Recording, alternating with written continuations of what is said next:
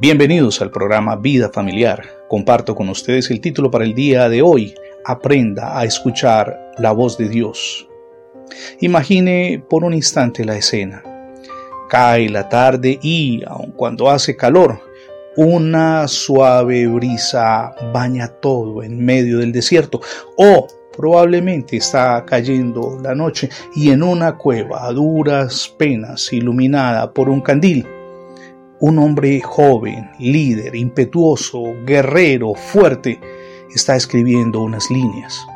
Me estoy refiriendo al rey David. Él está huyendo de Saúl, un rey perverso, distante de Dios, celoso de que ese Dios ame a David y además temeroso de que David llegue al poder, porque además cuenta del poder de Dios a su favor con el favoritismo del pueblo. Y David, en medio del atafago de ese momento que vive, escribe, Escucha, oh Dios, mi oración y no te escondas de mis súplicas. Está atento y respóndeme a causa de la voz del enemigo.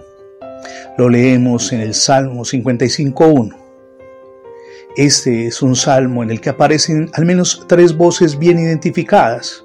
Se las comparto. La primera es la voz del enemigo. El clamor del enemigo puede ser bastante áspero y exacerbado, pero también puede ser una voz suave, una voz de apariencia angelical. Satanás sabe adaptarse a las circunstancias, modula su voz envolviendo la tentación en un manto atrayente. Es necesario que aprendamos a discernir las maquinaciones del gran adversario y que no nos dejemos arrastrar siguiendo sus voces extrañas. En su calculado plan para desviarnos del camino de la justicia, el archienemigo espiritual usa diferentes medios de expresión.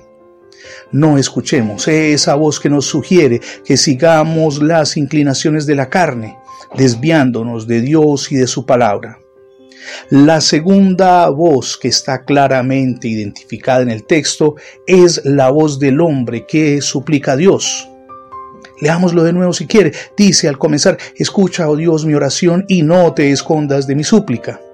Esta oración representa el angustioso clamor de un corazón afligido.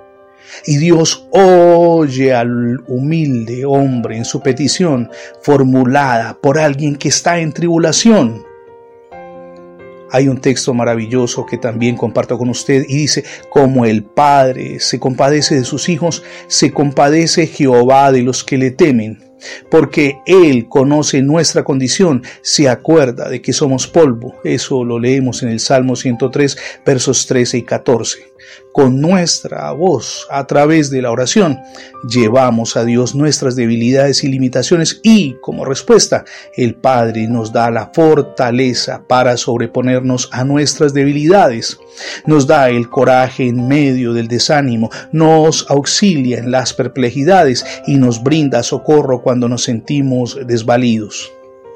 Y una tercera voz que está muy clara en ese primer verso del Salmo 55 es la voz de Dios el mismo Dios que habló en la creación de la tierra, en la creación de los ríos, en la creación de los mares y todo cuanto hizo, el Dios que ordenó al mar rojo que se abriera para que el pueblo de Israel pasara rumbo a Canaán, el Dios que habló a las agitadas olas del mar para que se calmaran, tranquilizando a los discípulos en el barco cuando iban con Jesús y vieron una tremenda tempestad, el mismo Dios que en la cruz prometió la entrada en el reino de los cielos al agonizante malhechor arrepentido.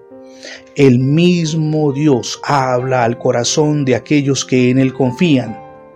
Habla Jehová, porque tu siervo oye, decía Samuel al oír la voz de Dios.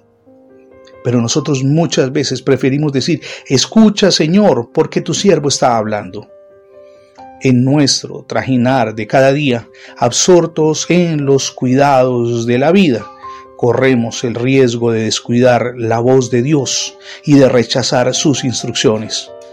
Tratemos en este día con todo el propósito, el ánimo y la disposición de discernir la voz de Dios al hablarnos al corazón.